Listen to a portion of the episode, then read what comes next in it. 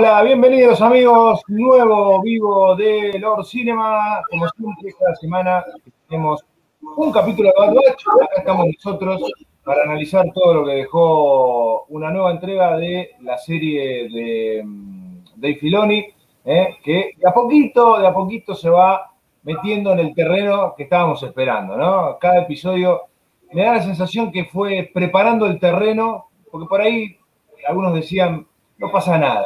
Siempre pasa algo. Probablemente no pase lo que uno quiere que pase inmediatamente. Pero bueno, este episodio, eh, llamado Heridas de Guerra o Cicatrices de Guerra, ¿no? Eh, bueno, nos ha presentado a algunos viejos conocidos y nos trajo un poco de nostalgia de algo que pasó, ¿no? Y que creo yo en la cronología nos marca bien que estamos en otra época y vemos lo que dejó esa, época pasada, ¿no? Eh, como siempre, Cristian, bienvenido para analizar este, este, bueno, este, este nuevo capítulo que tuvo mucha aceptación en la gente en general. Sí, sí, bueno, ante todo, buenas noches Flavio, buenas noches Maxi. ¿Qué hace Cris? Todo bien, así que no, sí, yo creo que tuvimos unos muy buenos 25 minutos. Eh, yo creo que eh, este capítulo nos dio un poquito más, eh, fue un paso más adelante en la trama eh, con respecto a lo que veníamos viendo. Y nada, el capítulo me encantó, porque tuvimos acción, hubo un momento de nostalgia, tiró por el dramatismo, se nos reveló desde el principio el famoso, el famoso holograma ¿no? que vimos al que contactaron la semana martes al final del anterior capítulo. Una aparición en, que me hizo recordar mucho a la de Aragorn en la comunidad del anillo, en la cantina encapuchado, hace la nada. Y no, y la verdad que me encantó. Y el final me dejó con ganas de más. Yo creo que fue uno de, Yo creo que, de hecho, creo que es el primer capítulo de The Bad Batch que el final, si bien siempre decimos que nos plantea un enigma al final, pero yo creo mm. que fue este, este fue el primer final del capítulo en que dije, justo ahora tiene que terminar, ¿por qué no me dan un poquito más? no quiere que termine. No quiere que termine. Y, aparte, y aparte el capítulo tiene una clara conexión con el videojuego Jedi Fallen Order, que a mí personalmente me, lo he jugado y, me, la historia me encantó, así que nada, eh, muy contento con el capítulo. Bien. Bueno, está bueno que lo hayas jugado porque es una referencia más rica a la hora de poder hacer algunas comparaciones. A ver, yo particularmente no soy gamer, así que eso se lo dejo a los que, a los que entienden. Sí conozco el juego, conozco dónde transcurren los personajes, pero a ver, la experiencia de jugarlo siempre enriquece más cuando vos ves en otro producto una referencia directa ¿no? Eh, al, juego, ¿no? Eh, bueno, Maxi, te saludo. Eh, ¿Qué haces, Flavio? Bueno, yo lo saludo. Estuvimos, estuvimos, terminando el vivo de noche. Hace 24 horas tuvimos una maratón, pero bueno, ya es pasado, ¿viste cómo pasa el tiempo? Ya pasado el episodio. ¿Cómo, Cris? Ya que estaban, le hubiesen pegado de largo. a mí, me, expulsan.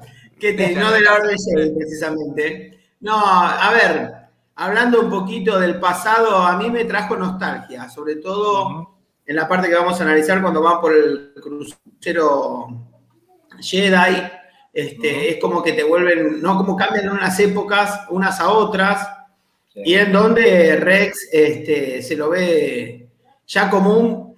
¿Sabes qué, ¿Sabes qué parte me quedé yo más? Eh, ya casi al final, ¿no?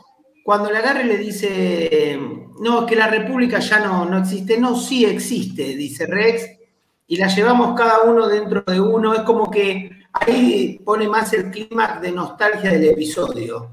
Este, como que estos clones, este, sobre todo digo por Rex, porque todavía este, no se definen si los Bad Batch van a ir o no para la República, o, los rebeldes, como se los va a conocer posteriormente, pero nos deja la reminiscencia de que por qué pelean, por lo que fue, por lo que creyeron que fue. Así que bueno, vamos a ver, está todo abierto, ¿eh? las cartas empiezan a jugar y empieza a ser movido. Bueno, son, eh, como dijimos varias veces, 16 capítulos y ya estamos en la mitad. Eh, evidentemente la serie, a partir de ahora, tiene que empezar a entrar en un camino no sé si de definiciones ya en el próximo episodio, porque hay, vos tenés varios capítulos para, ir desarrollando, pero me parece que lo que vos decís, Maxi, es un ideal, ¿no? Lo que, a lo que se referían los clones cuando hablaban. Dice, la República no murió. ¿Por qué? Porque estamos nosotros todavía. Nosotros somos el rostro de la República, por lo menos uno de los rostros de lo que fue la República.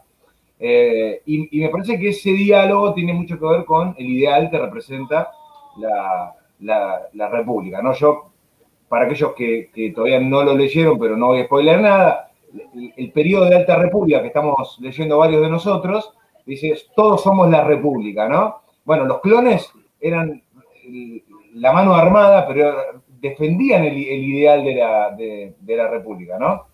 Y con, bueno, con la aparición del, Capitán Rex, me parece que eh, ahí sí queda bien marcado que evidentemente estamos, eh, y fue un episodio que nos recordó mucho de lo que vimos y cómo quedó lo que en algún momento fue el gran esplendor, Cris, porque, a ver, el planeta este, eh, Braca que fue históricamente un planeta, un planeta chatarra, donde van a parar todos los desperdicios, pero que obviamente se incrementó todo muchísimo a partir del advenimiento del imperio y del final de una guerra. A ver, si vos tenés un planeta y, el planeta es un planeta de, chatarra y, termina una guerra, te frotás las manos porque todo el desperdicio va a parar a tu planeta. Bueno, Braca es esto, un cementerio. Es un, sí, sí, Braca es un siempre fue un planeta chatarrero, pero ahora se convirtió en el cementerio de las naves eh, capitales de la República, ¿no?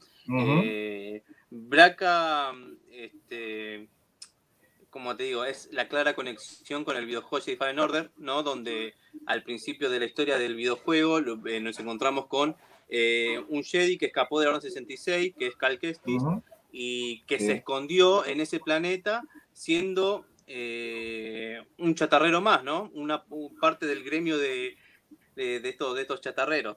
Y, bueno, este, ya de por sí, del principio del capítulo, ¿no? Eh, la aparición de Rex en la cantina, ya de por sí nos plantea lo que va a ser la trama de este capítulo, ¿no? Eh, Rex se encuentra con los clones y este, como que Rex los obliga ya de por sí a, la Bad Batch a, a, quitarse los chip inhibidores, ¿no? y de hecho desconfía de ellos porque saben que esos chips inhibidores, eh, como se va a ver en el capítulo, ¿no? controlan un poco la voluntad de los clones al fin, a la obediencia cuanto al orden 66.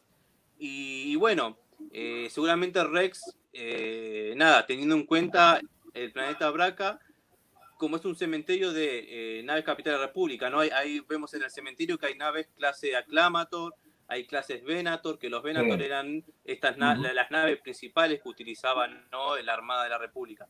Y bueno, eh, Rex, teniendo la, experiencia, la experiencia con eh, Ahsoka en el final de la séptima temporada de Clone Wars, es, bueno, él recuerda que ahí hay una cama médica, ¿no? Que, donde, que pueden llegar a utilizar para sacar los chips inhibidores a la Bad Batch. Así que ya desde el principio del capítulo se lo encuentran. Y nada, yo creo que hay una muy buena eh, conexión y creo que, eh, nada, ese, ese elemento que le daba el videojuego, este Jedi Fallen Order en el planeta Braca, fue bien introducido en la serie, creo que por Filoni, y nada, a los que jugamos el juego nos encanta. Y a la vez ayuda mucho a, eh, la trama, así que, este, nada, es la clara conexión con, con esto que vos mencionabas. Y con el juego. Eh, y con, el, con Clone Wars y con el juego, ¿no? Porque, nada, eh, acá en, este capítulo hay mucho de la séptima temporada de Clone Wars y mucho de, de Jedi Fallen Order.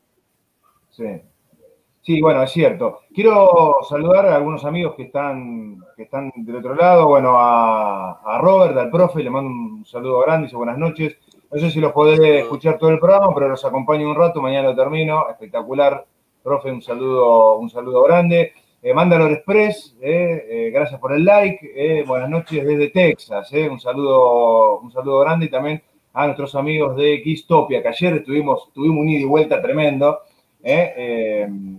dice, pregunta si era el inicio de Jedi Fallen Order. Sí, Braca es el mismo planeta. Sí, es, el planeta, del inicio. Claro, es un planeta que está ubicado en el borde medio. si uno tiene que de alguna forma hacer un mapa de, la República, bueno, uno siempre asocia el, borde exterior con toda la porquería de la galaxia, ¿no?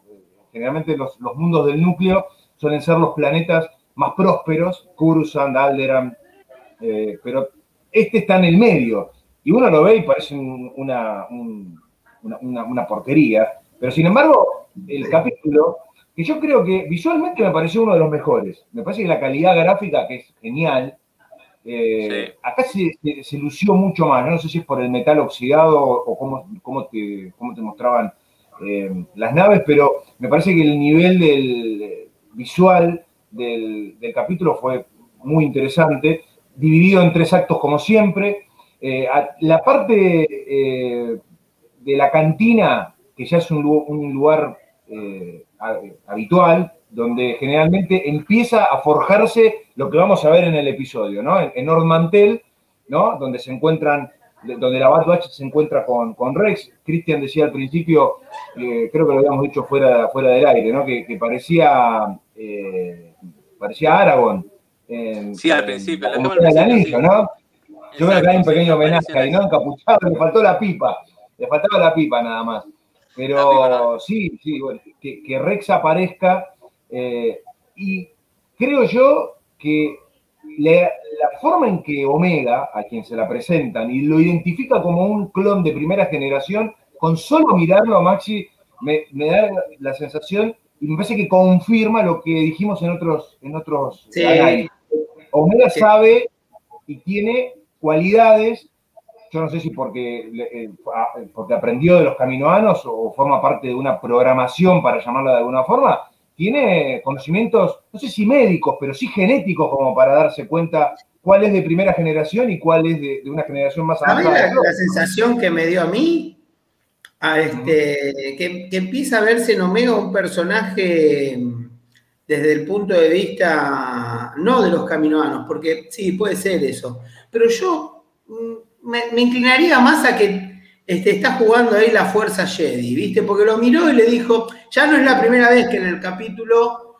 nos presentan a, Omega de esta manera. Acordémonos que cuando la Bad Batch llega al bar, le dice a Sid, vos o Sid. O sea, es como que tiene ese plus que a veces tienen los Jedi, ¿no? Eso es lo que me dio la sensación a mí. Este, y Rex la miraba como reconociéndola que es un clon, pero es como que esa parte me dio la sensación como que, está bien, sos un clon, pero ¿de quién? de nosotros, de, o sea, eso es lo que me transmitió a mí en ese, en ese mini film que tuvieron este Omega y, Rex, ¿no?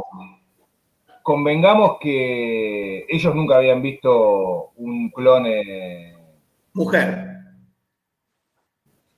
La, la, sí, pero Rex no, ¿no? Si, si vamos al caso, por eso a él le llamó la atención y dice, nunca vi un, clon como, como vos.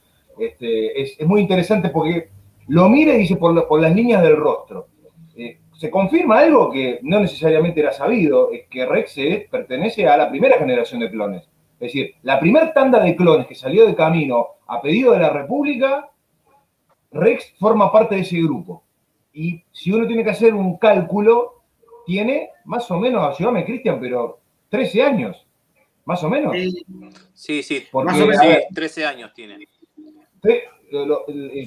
Rex tiene 13 años, o sea, recordemos que fueron manipulados genéticamente para tener un crecimiento avanzado, más allá del entrenamiento, eh, pero esa, esa camada de clones, que fue la primera camada, eh, tiene eh, justamente 13 años, y me parece, creo yo, un dato no menor, porque cuando los vemos en Rebels ya están bastante más, también están más gordos, ¿no? Por, por, y sí. Falta de entrenamiento y de acción. Pero a ver, hay que ver hasta dónde llegan estos, eh, estos clones. Sabemos que varios llegaron hasta la batalla de Endor y, más todavía. no, sabemos con el resto todavía qué puede llegar a pasar. Bueno, Rex, bueno, Rex llegó a la batalla de Endor. Llegó. Eso, eso se confirmó. Y después eh, queda Wolf y Gregor, porque Wolf y Gregor eran los compañeros clones de Rex que aparecieron en Rebels. Cuando se exiliaron al planeta desértico. Exactamente. Vos sabés que te quería comentar algo. Mirá que la República no pidió los clones, ¿eh? Los pidió Saifo Díaz, que todavía eso a mí me quedó abierto desde el episodio 2. Bueno, todo un plan de Palpatine eso.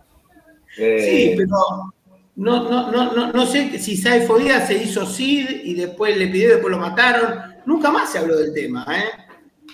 No, yo, yo no sé. Eh, cuando se, cuando se hace eso, Christian, si hay, entiendo que hay algún cómic que me parece que explora un poco esa, ese pedido encubierto. A ver, eh, está claro que Palpatine no iba a él a, pedirlo directamente, sino que utilizó a alguien, ¿no? Eh, recordemos que en aquella época había un grupo de Jedi disidentes, esos que no estaban tan de acuerdo con lo que estaba pasando en la República y, con algunas decisiones del Consejo, entre ellos Dooku, ¿no? Que, se, los conoció como los perdidos, ¿no? Ese, grupo de Jedi que poco dejaron la orden, algunos fueron para un lado y otros fueron para otro. Este, pero eh, a mí me da la sensación que la primera parte del capítulo, acá estamos viendo una imagen de, cuando están en, el, en, la cantina, es, a mí me encanta esto, yo siempre digo, yo me detengo mucho en las pequeñas cosas que se ven de fondo, ¿no? Esas botellas que están, eh, que están apiladas, mucho color, ¿no? Hay, están casi todas etiquetadas. Por ahí creo que hay alguna que es similar a lo que vos podés conseguir si vas a Estados Unidos al Galaxy Age, que son como unos pequeños, unos pequeños recipientes eh, que, entiendo tienen una bebida con cola, ¿no? Eh, y, acá creo que apunta más a ser alguna bebida alcohólica, pero el diseño es, similar, hay un montón de referencias. Pero esta parte en particular, que es cuando, cuando empieza a sentir de nuevo ese dolor de cabeza y pone en alerta eh, a, Rex. A ver, la Bad Batch y Rex tienen una excelente relación, está todo bien. Ahora, cuando Wrecker empieza a, tener estos, estos dolores constantes de cabeza por el chip, como que se está activando, él no duda en agarrar el blaster y si los tiene que fusilar a todos, los fusila a todos. ¿eh? Eso me pareció algo que, marca un poco eh, el estado de persecución que tiene también Rex, ¿no? Y sí, porque aparte estaba en un momento de que seguramente él sentía que su vida corría peligro ahí dentro. Así que, eh, nada, yo creo que en los anteriores capítulos, cuando se nos empezó a plantear este tema del dolor de cabeza de Grecket, ahora en este capítulo entendimos el por qué habían introducido este elemento en la trama, ¿no? Que todo llevaba a que eh, en los siguientes capítulos la Bad Bat se eh, saque el chip inhibidor y, nada, y después en el capítulo más adelante vemos que este dolor de cabeza de Breckett trae, trae un poco de acción al, capítulo. Así que, que, no, yo creo que fue eh, un elemento plantado de forma necesaria para llegar a, este momento que en este capítulo, nada, lo liberó completamente a la Bad Batch de ese chip inhibidor. Así que va a ser interesante ver cómo en tanto en esta temporada y como cómo termine la Bad Batch en, los siguientes años, ¿no? Eh, ya sin el chip inhibidor, ¿cómo termina, ¿no? O cómo deciden, porque todavía no, es incierto al final si o mueren todos o terminan exiliados, pero bueno, por lo menos eh, que ellos hayan sacado el chip inhibidor nos plantea un montón de, eh, o sea, se nos sale un abanico de, de, posibles tramas a futuro. De hecho, el diálogo final que Maxi al principio mencionó, el diálogo final entre Rex y Hunter, ¿no? Donde eh, podemos ver que Rex le dice, mirá que eh, no somos los, o sea, no somos los únicos que eh, queremos a la República y odiamos al Imperio, ¿no? Hay más. hay más. Y de hecho, vos fíjate que, vos fíjate que Rex le dice, cualquier cosa que necesiten sabe cómo contactarme. Y Hunter le dice, mm. y cualquier cosa que tú necesites, eh, también puedes contactarme. O sea, ahí en ese diálogo final se nos abre un abanico de posibles sucesos de acá eh, a, futuro, ¿viste? Y aún más, ya sin los, sin los chip inhibidores, así que eh, nada, yo creo mm. que este capítulo nos planta más que nunca el que hay unas primeras células rebeldes a la cual todavía nos falta descubrir si la va a seguir como mercenarios o se va a terminar uniendo a alguna de estas células rebeldes. Sí, el diálogo, el diálogo plantea algunas cosas, o, uno puede fantasear y puede suponer, después hay que ver si se cumple o no. Pero cuando él se refiere a hay más, no somos los únicos nosotros. Sabemos que están los primeros eh, indicios de lo que más adelante se va a transformar oficialmente en la Alianza Rebelde para luchar contra la tiranía del imperio. Sabemos que está Sau Guerrera, que es eh, alguien... Un extremista, ya es un extremista. Un extremista, digamos, una, célula mucho más extremista de, la Alianza Rebelde. Pero también esa frase abarca de que puede haber más clones.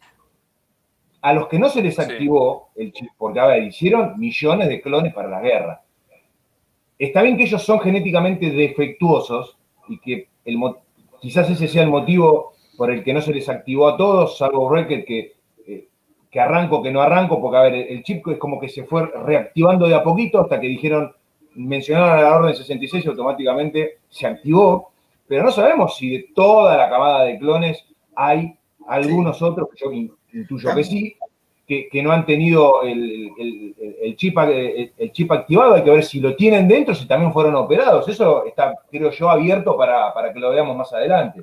Sí, también hay que tener en cuenta, pobre, de que empezó la Bad Red que se vivió golpeando la cabeza, ¿no? Para que no se le active. Este, vos sabés que yo quería puntualizar algo que decía Cristian en la cantina. Rex lo que le sucede cuando ve que no se sacaron el chip inhibidor es una experiencia de espejo, o sea, se vio reflejado en ellos los sucesos que podían este, desembocar, que al final uno lo ve que, es lo que pasa, y es como que lo asusta mucho, no nos olvidemos que él, cuando se le activó el chip de la Orden 66, quiso asesinar nada más ni nada menos que a Sokatano, que era su, su amiga, más allá de que Ahsoka ya no pertenecía a la Orden Jedi, porque eso también hay que remarcarlo, ¿eh? Este, no solamente a los Jedi, sino los que traicionaron a la República. Mm. y obviamente traicionar a la República es atentar contra la vida del canciller. Sí, decime, Gris. Sí. No, no, de hecho, Maxi, vos fíjate que lo que afirma lo que vos decís es que en el capítulo Rex cuenta de cuando tuvo eh, ese episodio en la última temporada de Clone Wars frente a Soka, él quiso controlar su voluntad, pero no pudo. Y de hecho, no después de que pasa, de, que pasa esto del momento en que eh, ya su cabeza no estalló y quiso activar la Orden 66 contra Omega y sus compañeros y Rex, él dice también, le, le pide perdón a Omega y él dice, ¿no? Que también quiso controlar su voluntad, pero no pudo. Así que esto es ese, esa frase que eh, mencionan tanto Rex como Greker, eh, nada, afirman esto que vos decís, este, Maxi, que Rex en un principio en la cantina sabía que por más que uno inconscientemente quiera controlar su voluntad, eh, no, puede. no, puede. No No, y, va un poco a colación al número, al nombre del, episodio. Heridas de guerra, cicatrices de guerra. Lo del chip inhibidor y lo que sufrió Rex cuando se le activó es una herida de guerra el miedo que él tiene en ese momento, cuando ve que sus hermanos tienen todavía el chip, más allá de que está dialogando perfectamente con él, hay una frase eh, donde él se queda atónito y le dice, pero ustedes todavía tienen el chip eh, puesto, es el terror que se ve en el rostro del personaje, sabiendo lo que puede llegar a pasar en cualquier momento. ¿No? Este, algo que termina ocurriendo más adelante en el episodio con Rocker, pero eh, digamos, ese, ese título que tiene el episodio no es solamente Braca y el cementerio y las naves este, y, los restos de una época que, fue y que pertenece al pasado. Es también, yo creo que apunta más todavía a, eso, ¿no? a la experiencia que él vivió y que no quiere que sus hermanos con los que, como sabemos, tienen una buena relación porque ya trabajaron juntos, estuvieron en varias misiones, esto se ve en Clone Wars, y, evidentemente eh, genera un momento de tensión en esa primera parte del capítulo, creo yo, de lo mejor que, que ha mostrado la temporada hasta ahora. Sí, y aparte, Flavio, yo creo que el, título de, el título del capítulo, Herida de Guerra, habla de las heridas que a uno le dejan internamente, ¿no? Tanto en la psiquis, ¿no? Eh, como, como en el alma de uno. Es como que, de hecho, fíjate, en la vida real, cuántas veces uno, eh, no sé, escucha eh, relatos de soldados sobrevivientes de una guerra que eh, le dejas heridas de guerra interna, ¿no? Que a veces eh, eh, se despiertan a la noche con pesadillas o escuchan un estruendo o el pasado de un avión y se persiguen y miran. el nada, nada, el título del capítulo es exacto. El, título de, del capítulo hace referencia a esto que, menciona Maxi, ¿viste? Es, la herida que la guerra deja en la psique de uno, ¿no? los traumas. Bueno, esto, esto, esto lo vimos en Bucky también, en, Falcon y el Soldado de Invierno, hace poco. No en una guerra, no en una guerra pero también vimos un, trauma eh, post algo que él fue y que bueno, después fue... claro, cuando lo programa la hidra. Exacto, exacto. Bueno, es algo, es algo similar. Eh, los amigos de Gistopia nos dicen, según tengo entendido, Saifo Díaz inició los contactos con los clonadores de camino de manera autónoma. Los Sith solo se apropiaron de su plan luego de que Dooku lo mandara a matar. Ahí está. Eh, esto creo, yo estoy convencido que esto en algún cómic más o menos se explica. Yo no, no, no lo recuerdo bien. sí, eh, lo explica más o menos. En este momento. pero. hay cómics y, una novela creo que lo toca, pero es, así como dice Gistopia. Sí, sí. Eh, ese, ese, ese diálogo que tienen ellos viene también con una pequeña escena que tiene Omega y Aureket como protagonistas, que ahí creo yo si uno lee, entre líneas más o menos puede sacar el tiempo que está pasando cronológico desde que empezó la serie, porque ellos hablan de una tradición de ir a comprar estos, estos que son como pochoclos o palomitas de maíz, ¿no? Cada vez que terminan una misión. las palomitas, eh, sí. Claro. Eh, las mantas Exactamente, las Mantel Mix. Que, eh, a ver, dicen por la deuda que tienen, eh, porque a ver, ellos van, compran y le cargan toda a, a, Sid, ¿no? A la cuenta de Sid. Este, habla como que les, como que les debe como 20, como 20 raciones, lo cual ya nos indica de que han tenido muchas misiones para, la Trandoyana, ¿no? Eh, a, nivel, a nivel temporal. Y estas Mantel Mix están en Galaxy Age. Si vos vas a Galaxy Age, a uno de los restaurantes, las podés pedir también y las podés comer. O sea que están conectando absolutamente todo con todo. Y para eso es el capítulo. Empieza Dave Filoni despacito a conectar las cosas. Y si puede ser con la venta de cosas, también las conecta. O sea, el tipo es completo de donde lo mires. Sí, sí, sí. Con, a ver, en, Star Wars siempre estuvo muy, presente el marketing en todo. No, sí, verdad.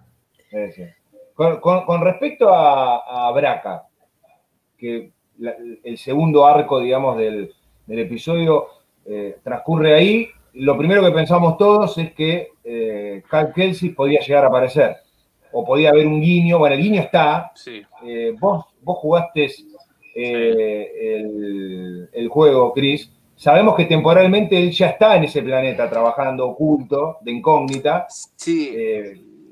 Sí. Pero era difícil que lo metan ya de una. Sí, porque aparte vos pensás, y de hecho si lo llegaban a, meter en... Poner que aparezca. De hecho, a ver, en el próximo capítulo podría aparecer tranquilamente, pero indica el próximo capítulo pueden llegar a, los sucesos pueden también a, ocurrir en Braca, pero hay una cosa, a ver, eh, en el juego de Fallen Order, eh, Cal Kestis zafó de milagro. Fue un. O sea, escapó al estilo eh, Caleb Doom, ¿no? lo, que, conocemos como Kanan. Eh, como Kanan, ¿no? En Rebels. Es, era, era muy chiquito cuando escapó, era un cuando era un niño. De hecho, cuando ocurre en 66, los clones asesinan a su maestro y él lo parte, pero era muy niño, así que con respecto a la línea temporal, si aparece, no va a aparecer como al principio de. No, no. Eh, del videojuego, salvo que nos digan que, salvo que nos digan que entre capítulos pasaron, pasaron años. Pero si aparece, va a aparecer como, eh, como un niño. Pero sí, eh, por la línea temporal, Cal Kestis ya estaba en el planeta Braca. Ahora, si lo, si lo llegan a. Yo creo que si lo llegan a meter, va a ser muy de pasada, como un guiño, y lo vamos a ver como un niño muy jovencito, no tal cual ya es grande como lo vimos en el, en el videojuego. Sí, el, planeta este Braca, es, el, concepto es interesantísimo. Eh, vuelve otra vez a remarcar que el imperio necesita recursos para poder fabricar su maquinaria militar permanentemente, ¿no? El reciclado constante del droid en el, capítulo anterior, que lo funden, ¿no? Los B1 y los Super Battle Droids lo, funden y, con ese metal eh, se utiliza para la fabricación seguramente de armamento, de naves. El Imperio necesita muchos cruceros pesados. Los que sobrevivieron a la guerra, bueno, siguen usándose, pero sabemos que este tipo de cruceros, ¿no? Los Venator y los, y los Acclamator, eh, no son los que el Imperio usa después. Son otro tipo de modelos. Ellos usan los, los, eh, clase imperial, ¿no? Igual después va desarrollando otros. Pero digo, acá lo que vemos es el reciclado permanente, constante. En el juego me parece que es que se ve mejor. ¿no? Porque ya hay presencia imperial en el planeta. Acá es como que están solamente los del gremio de, los chatarreros y, todo ese metal va para, para, la maquinaria militar del imperio, está clarísimo eso. A ver, les quiero hacer una pregunta a los dos, porque no, yo, a ver si es así. De hecho, que este personaje aparezca en la serie animada, ¿sería la primera vez que un personaje de una serie, de un videojuego, aparece en el mundo de Star Wars en una serie animada? ¿O no? ¿O ya ha habido otros? Yo no me acuerdo en, eh, Clone Wars o en Rebels si algún. Bueno, eh, personaje de juegos, Dash Rendar es uno de los más populares. Sí. Sí. Hay una referencia en, la New Hope, hay una referencia en la New Hope porque se ve la nave que está despegando de Mos Eisley. Eh, recordemos que es, Shadows of the Empire es, un producto que fue creado por Lucasfilm en aquel entonces, por eso un poco lo, incluyeron. La verdad yo no lo recuerdo. Eh, a ver, ¿pueden, haber llegado a, incluir a, algún personaje de videojuegos, pero eh, muy secundario. Ahora, un protagonista de un videojuego. Eh, no, no, eso seguro que no. Eso seguro que no. No, Acá nos pregunta. Pero es como te digo. Sí, sí, sí, Flavio. No, no, no, no. Cristóbal nos pregunta: ¿Ustedes creen que tendremos alguna aparición de Crimson Dawn o incluso Moll? Casi seguro. Sí, puede aparecer. Yo te diría casi seguro. ¿eh? No, quizás no sé en esta temporada, quizás lo, lo, guarden para el final de temporada. Es muy probable. Es muy probable. Estando Filoni atrás, casi seguro. Sí, yo estoy convencido que después que apareció Rex, estoy seguro que Ahsoka Tano en algún momento este, se va a cruzar con la banda. Bueno, sí, bueno, e, eso, eso me llamó la atención porque vos fíjate que Rex eh, llega en la BTLB a la I, que fue con la misma nave que escaparon del, del Venator en, el último episodio de. En el último capítulo con Fue con la misma nave. Rex mm. está y Ahsoka no. O sea, ahí hay un enigma de dónde está Ahsoka o dónde quedó. Está bien, Ahsoka igual se escondió. Yo creo que que ande por la galaxia viajando de acá para allá con Rex es algo muy lógico. Cuando la mayoría de los, de los Jedi, eh, al estilo Obi-Wan, eh, se fueron a mm. exiliar, ¿no? De, a, desaparecer y desconectarse de la fuerza. Así que este, nada, capaz que en algún momento sí puede llegar a aparecer, pero ahora se justifica por este exilio Jedi, ¿no? Eh, al nivel eh, en toda la galaxia de que no aparezca en, la nave con, la que se escapó con Rex. Sí, al final de, hay, la de Clone Wars. Claro, con, respecto a Crimson Dawn, hay, hay, algo que es muy claro. Eh, Crimson Dawn forma parte del bajo mundo y nuestros amigos de la Batch están en el bajo mundo. Es el mundo en el que se mueven.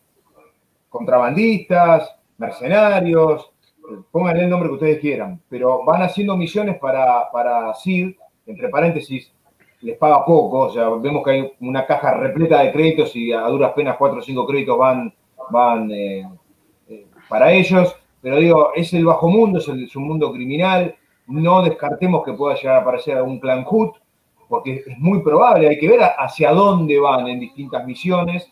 No, yo creo que la serie todavía va a ir explorando eso, de que van a ir a varios lados y ahí se van a ir encontrando con determinados personajes.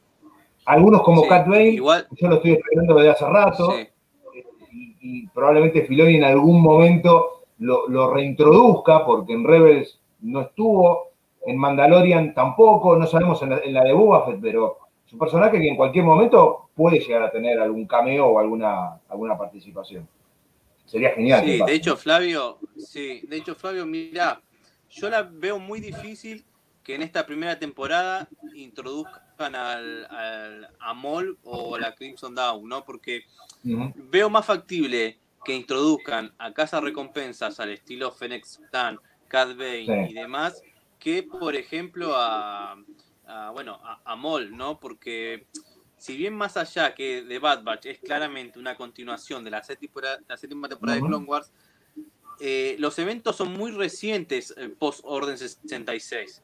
Todavía creo que falta que pase un poco más de tiempo. De hecho, a ver, al inicio del juego Jedi Fallen Order, eh, Cal Kestis ya está mayor, ya hay presencia imperial, ya, están los, ya está la, orden de los ya no, ya está la orden de los inquisidores creada por Darth Vader, así que eh, no, yo creo que todavía falta eh, falta mucho para que puedan aparecer eh, estos e, estas, ¿no? estas organizaciones criminales y demás, porque aparte también tengamos en cuenta que todavía falta resolverse, que todavía no volvimos a ver a Crochet con ni a Tarkin ni, a, estos nuevos reclutas. O sea, todavía esta primera temporada va a tocar, eh, o sea, tiene que resolver otras tramas planteadas. O sea, eh, yo creo que sería una gran ensalada por querer eh, hacer un fanservice, introducir a todos de golpe en una sola temporada.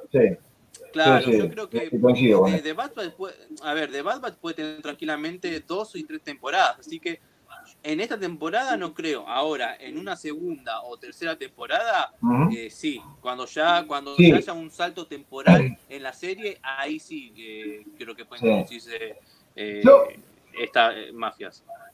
Yo, yo creo que ese salto temporal que vos decís va a estar entre temporada y temporada. Es decir, el tiempo que va pasando entre capítulo y capítulo es evidente, por esto que yo le decía antes, está, si uno lee entre líneas, la cantidad de veces que a Omega fue a buscar esos pochoclos, hablan de que ellos ya tuvieron con, la Transdoyana, no sé, 10 misiones por lo menos, 10 o 15 misiones. Ella les aclara que hicieron misiones chiquitas, que necesitan una misión grande para pagarle la deuda. Exacto, pero eh, estamos hablando de que van y vienen permanentemente. Es decir, eso lleva un, tiempo, meses probablemente. El salto al que, al que Cristian se, refiere, quizás, entiendo yo, lo podamos llegar a ver de temporada a temporada, ¿no? Un salto importante, tampoco una locura, pero que ahí sí ya puedan de pronto eh, insertar otros personajes, ¿no? Este, por acá nos, nos, escriben eh, los amigos de Distopia, dicen, ¿podrá mostrar a Hugo adolescente? Bueno, yo esto lo, lo mencioné en algún video de algún episodio pasado, algún vivo que hicimos semanas anteriores. Eh, quizás sí, es probable, eh, eh, con, con Cat Bane o con algún otro cazarrecompensas. Sabemos positivamente que, él estuvo con, con, varios, y es un personaje que si bien ahora lo vamos a ver live action en su propia serie, y bueno, lo hemos visto en Mandalorian, esa, esa, ese periodo adolescente de él, que es cuando un poco fue, fue creciendo y se fue codeando con los primeros cazarrecompensas, y fue forjando un poco su, su carrera como, como cazador, eh, prácticamente no vimos nada. Y Filoni, no, lo exploró mucho, en realidad nada. En nada, un poquito en Clone Wars y nada más. Vos sabés, Flavio, que el otro día me sorprendí viendo una noticia, ¿no? Que aparentemente el libro Boba Fett no es una miniserie, no sé, de 5, 6, 8 capítulos y nada más, sino que decía temporada 1. O sea que capaz que vamos a tener de Boba Fett más de una temporada. Este, y eso lo, hablaba, no me puedo acordar de qué canal de YouTube lo había visto, el cual decía que uno se había perfilado para ver una miniserie y en realidad lo que se denotaba en el producto no era así. Eran temporadas, así que ojo, porque capaz que ahí vamos a tener también algún que otro camino más largo. ¿eh? Yo, yo que eh, sí. Entiendo, Cristian, que creo que la única que habían confirmado que era que es eh, autoconclusiva, digamos, de una sola temporada, la de Obi-Wan seguro, y probablemente. Obi-Wan sí. Obi-Wan lo, remarcaron que sí, eso es. Va a haber una pelea con Vader y demás, esa dice que sí, pero ojo que Boba Fett. Sí. Pasa que, mirá, yo, sí, yo, mira, en realidad lo que creo que a ver, no estoy seguro que la serie, el libro de Afet, eh, seguramente va a pegar en el fandom, ¿no? Por la envergadura del protagonista y demás. Pero yo creo que eh, que tenga dos o, varias temporadas va a depender un poco de, eh, el, del éxito que tenga esta primera serie. Yo creo que ahora el libro de Boba Fett va a servir como una temporada 2.5 de The Mandalorian, ¿no? Claro. Que, creo que, creo que va a conectar con la tercera temporada de Mandalorian. Ahora, no necesariamente eh, Boba Fett y Fennec Sun tengan que estar pegados en todas las temporadas de Mandalorian. Yo creo que se puede construir una trama distinta que derive que derive en dos o tres temporadas del libro de Boba Fett, ¿no? Yo creo que eso, eso lo veremos. Sí, la única hasta ahora serie que es, eh, que es una miniserie que termina una temporada es la de Obi-Wan. Pero yo creo que también se debe a que es una historia distinta y yo creo que no pueden tirar mucho de los pelos de la trama de, Obi-Wan, ¿no? De, su exilio en Tatooine. Lo pueden llegar para en hacer una miniserie de seis capítulos, de sacarlo en un viaje de momentáneo de Tatooine, ¿no? Para, no sé, un posible enfrentamiento con Vader o, o algo por el estilo pero tampoco podés tironear mucho de, esa trama para no arruinar, eh, a ver, para no arruinar el canon, básicamente. Claro. Y, no, y, es, distinto con el libro de Boba y de Mandalorian que pueden llegar a tener, o, la, o mismo, o, mismo la serie de Andor, pueden llegar a tener más eh, temporadas. Más temporadas. No, sí, lo que habían remarcado es más fácil. La serie de Obi-Wan es autoconclusiva, o sea, eso sí es miniserie. Pero siempre se manejó este, que Boba Fett también podría ser así, pero aparentemente no. Y otra cosa que quiero puntualizar que sería, este, ya que seguramente la gente de Disney nos está viendo, este, sería, que ya sabemos que es así, si no después se lo contamos a la audiencia, este, sería, sería fantástico que haya ese enfrentamiento con los dos enemigos más grandes que tiene Boba Fett. Uno es Han Solo y el otro es Luke Skywalker. Ya nos metieron a Luke joven, ¿eh? Así que ojo, ojo, porque podemos llegar a tener un final así. O la redención de Boba Fett y tal vez Boba Fett desde el bajo mundo donde está este, luche para la Alianza Rebelde, porque el tipo va por donde va la plata. ¿eh? Así que no se sabe. Vamos a ver, ¿eh? interesante.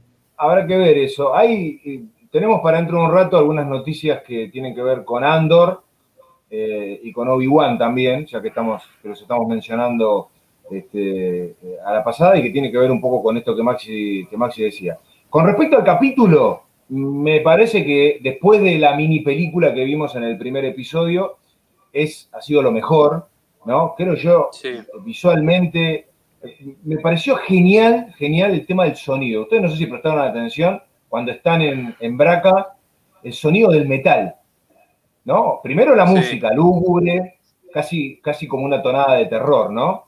Pero el sonido del metal, ¿no? Cuando, soplaba el viento y, el metal que, se mueve, porque es, todo metal oxidado, pero vos cuando vas caminando por una superestructura así, es imposible que, el metal no se mueva. Vos, Eso me pareció sí, vos sabés, sí, vos sabés, Flavio, que me hizo acordar esa secuencia al, al episodio 9 entrando a la, eh, Rey entrando a la estrella de la muerte, ¿no? Es muy parecido. Los sonidos, eh, muy parecido. las gotas, la música eh, ¿no? misteriosa de fondo, la, así que me hizo acordar mucho. Bueno, de hecho, Braca también te hace acordar un poco al cementerio de, de Yaku, ¿no? Yo creo que hay cosas, pero me hizo acordar mucho, me hizo acordar mucho del episodio 9. De hecho, un dato, un dato para no pasar de largo es que en la secuencia en que la Bad Batch entra en, la nave eh, clase Venator, eh, hay un monstruo conocido, ¿no? Que lo pudimos ver en, la trilogía original que casi, casi se carga a Greker, ¿no? Que es una, eh, una Dianoga. Que es la misma especie de, la misma, el mismo monstruo de la misma especie que atacó a Luke en el, en el triturador de basura en el episodio 4. Episodio 4. Sí, bueno, esto eh, hace que bueno, haya una conexión directa. Por acá teníamos la, imagen. De, ahí está. Ahí lo tenemos. Al, al Dianova, eh, cuando lo quiere cuando lo quiere devorar.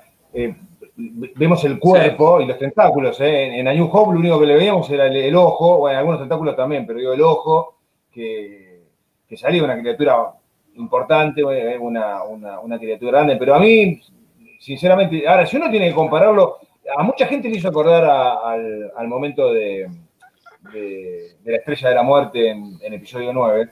Creo que estéticamente el lugar a ser, al, ser, no digo desértico, porque el piso prácticamente no se ve, porque está todo cubierto por metal, estéticamente parece más a Jakku, ¿no? Que, a, a lo que vimos en el episodio 9, pero también hay una parte que está sumergida, entonces creo que es una mezcla de, de las dos cosas. Y después tenemos toda la secuencia que tiene que ver con la transformación de, de ¿no? Hasta que, a ver, em, activan este, este, esta sala quirúrgica donde podemos ver todavía el emblema de la, de la República, otro, otro dato de un tiempo que ya pasó, de, un tiempo antiguo. Eh, a mí me hizo acordar mucho a alguien toda la secuencia de persecución, ¿no? Eh, porque la verdad, este, un lugar oscuro, oxidado, ¿no? Vemos lo, gigante que es, que es para cualquier clon común, pero fundamentalmente cuando la persigue Omega, ¿no? Exacto. Y, Rex un poco que salva, que, salva la jornada, digamos, eh, aturdiéndolo, ¿no? Y después con la operación, el parche del mismo lado que tuvieron ellos en Clone Wars, hay algunos pequeños detalles que, se, terminan, que se terminan respetando. A mí la charla final entre ellos dos, en esa especie de mini puente, antes de que, Rex desaparezca en la, bruma de, de Braca, me, hizo acordar mucho a, la charla que tiene Kylo Ren con la imagen de su padre, con Han Solo también, ¿no? El plano, digo. Sí. El plano que se ve. Este, me parece que hay algunos pequeños guiños a, otros productos, pero creo que en general fue de lo mejor que hemos visto y por lo que se pudo ver, eh, sí. Cristian, en, algún pequeño avance por ahí, eh, el capítulo que viene continúa un poco con eso, ¿no? Es como que esa, llamada del gremio de los chatarreros al imperio va a hacer que probablemente Crossfire ya lo veamos yéndolos a buscar a ellos. Sí, vos sabés, Flavio, que bueno, eh, comentario de pasada, la, vestimenta de los chatarreros al final del capítulo es la misma que tenía Cal con sus compañeros al principio del juego de Jedi Fallen Y otro dato que, sí, otra conclusión que, que llegó con este capítulo, que este capítulo es importantísimo para mí. Eh, de hecho, el encuentro de Rex con la Bad Batch creo que es importante para la trama porque eh, por la posible redención de al final de Crosshair, ¿no? Yo creo que la Bad Batch en este capítulo tuvieron la experiencia para si hay una redención, cómo salvarlo, ¿no? ¿Qué, qué, o qué operación es la que ellos tienen que hacer para sacar el chip inhibidor de, de Yo creo que eh, este capítulo puede ser muy importante para el futuro de Crochet también, ¿no? ¿Y quién te dice que también se crucen con algún otro, y quién te dice que también no se cruce con algún otro clon en su momento? Porque, a ver, todavía no sabemos cómo eh, Wolf y Gregor terminaron al lado de, al lado de Rex. ¿eh? ¿Cody? Cody también. Eh, Cody también. Yo creo, pero más que nada de, lo, de los Sí, pero yo creo que más que nada de los.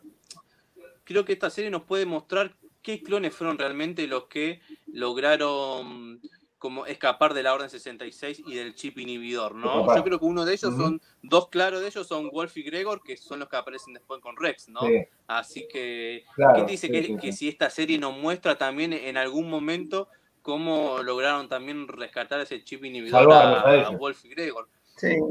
Salvarlos a ellos, así que eh, nada, yo creo que puede ser importantísimo de cara a futuro eh, la trama planteada en este, en este episodio. Yo creo que es, eh, es, un capítulo totalmente necesario. Sí, yo creo... sí, Maxi. No, que también sería bueno saber qué fue de la vida de Blee, Bacara, o sea, comandantes clones que cumplieron la Orden 66 y, y asesinaron a Maestro Jerry como a Mundi, en el caso de Bacara, este Obli que mató a Ayla Secura. O sea, sería bueno para saber qué fue de la vida de, estos, de, estos, de estos comandantes clones que tuvieron un desempeño para el emperador Palpatine trascendental como otros también, ¿no? Que mataron a su... Sí. Hay, un dato que, le dice Rex a... que, en realidad eh, creo que es eh, Eco, me parece, que le dice, en los registros del imperio vos figurás como muerto en combate. Exacto. Quiere decir que el, imperio no tiene registro de que Rex haya sobrevivido. Este, esto también eh, aclara un poco. Y esto tiene mucho que ver con lo que vemos en el final de la séptima temporada de Clone Wars, donde Ahsoka, planta, en ese final la idea para cuando llega el imperio de que ella murió y que Rex también. De hecho, están todas las tumbas y vos sabés que genéticamente es imposible determinar quién es quién, porque los clones son iguales y genéticamente son idénticos. Entonces ahí, ni siquiera te, podés, poner a investigar, si es que el imperio quisiera hacerlo, este, si es que está vivo o está muerto. No creo que al imperio le importe mucho si Rex vive o no, pero digamos, eh, cuando empieza a tener un poco más de fuerza la, presencia de la Alianza Rebelde, y sabemos que ellos son eh, activistas y que están involucrados directamente, ahí probablemente sí. Te tiro esta pregunta, ¿no? Porque yo de mi ignorancia. ¿Viste el final de Clone War cuando Vader se acerca a la nave y encuentra los sables de Ahsoka? De Ahsoka. Bien. Esa secuencia temporal que Vader encuentra los sables de Ahsoka, ¿es anterior o posterior a su encuentro con Ahsoka en Rebels? No, no, es anterior. Es anterior, porque te da la idea de que pasaron mucho tiempo. ¿Y por qué te digo esto? Porque, a mi entender, cuando veo los Que ya tienen, otra, ya tienen la vestimenta del episodio 5. Entonces, por eso, y también están las ondas que van recorriendo el, el, planeta, claro. Entonces, se me ocurrió esa pregunta, es decir, ¿esto fue antes o después? Porque viste que me, quedé pensando eso nada más. O sea, no, no, a ver, no, no, no digo que lo sepamos o no, pero simplemente para, para lo, que hace lo, que hace Ahsoka cuando deja los sables es fingir su propia muerte sabiendo que el Imperio en algún momento va a inspeccionar el mundo. De hecho, Vader va directamente, porque evidentemente ellos tenían la data de que ese crucero, creo que era también un Venator, ¿no, Chris? Sí. Un Venator era. Este, que se estrella en ese planeta, eh, no digo helado, pero sí que tienen eh, brutales inviernos porque podemos ver dos, dos estados del clima diferentes. Cuando pasa el tiempo ella planta los sables para que cuando eventualmente llegue el imperio o alguno de estos cazadores de Jedi digan, bueno, murió. ¿No? Pues que, sí. Supuestamente, supuestamente cuando Vader mira el sable, él también entiende que murió Ahsoka hasta que tiene el encuentro en Rebels. Sí, yo puedo saber que yo, ojo, es una interpretación mía, ¿eh? Cuando tira los sables a Ahsoka, yo creo que más que nada para sepultar a su maestro porque no nos olvidemos que esos sables se los regala Anakin y ya es como que no siente que ya son de Anakin.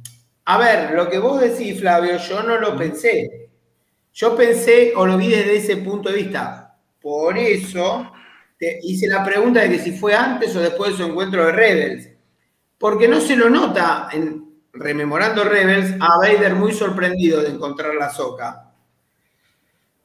Habría que verlo en el programa, porque la verdad que tengo, sensaciones, imágenes. Sí.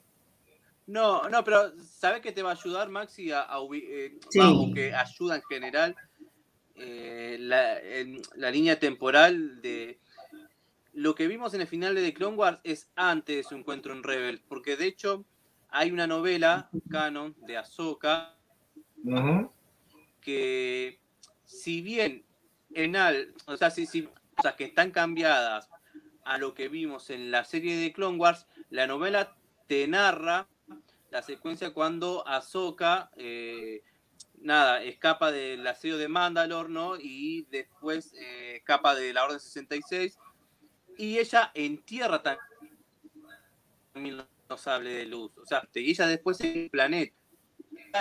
en, la novela, en determinado momento, he descubierto su presencia a través de un inquisidor. Ella tiene un enfrentamiento con un inquisidor. sí, es cierto eso. Y bueno, y después la novela esa, si, si, si, si, la lees, te lleva a, la conclusión de que no, el encuentro que tuvo Ahsoka con Rebel es después de esa secuencia de final de The Clone. Y, y, nada, y yo creo que el, el, entierro del final de la séptima temporada de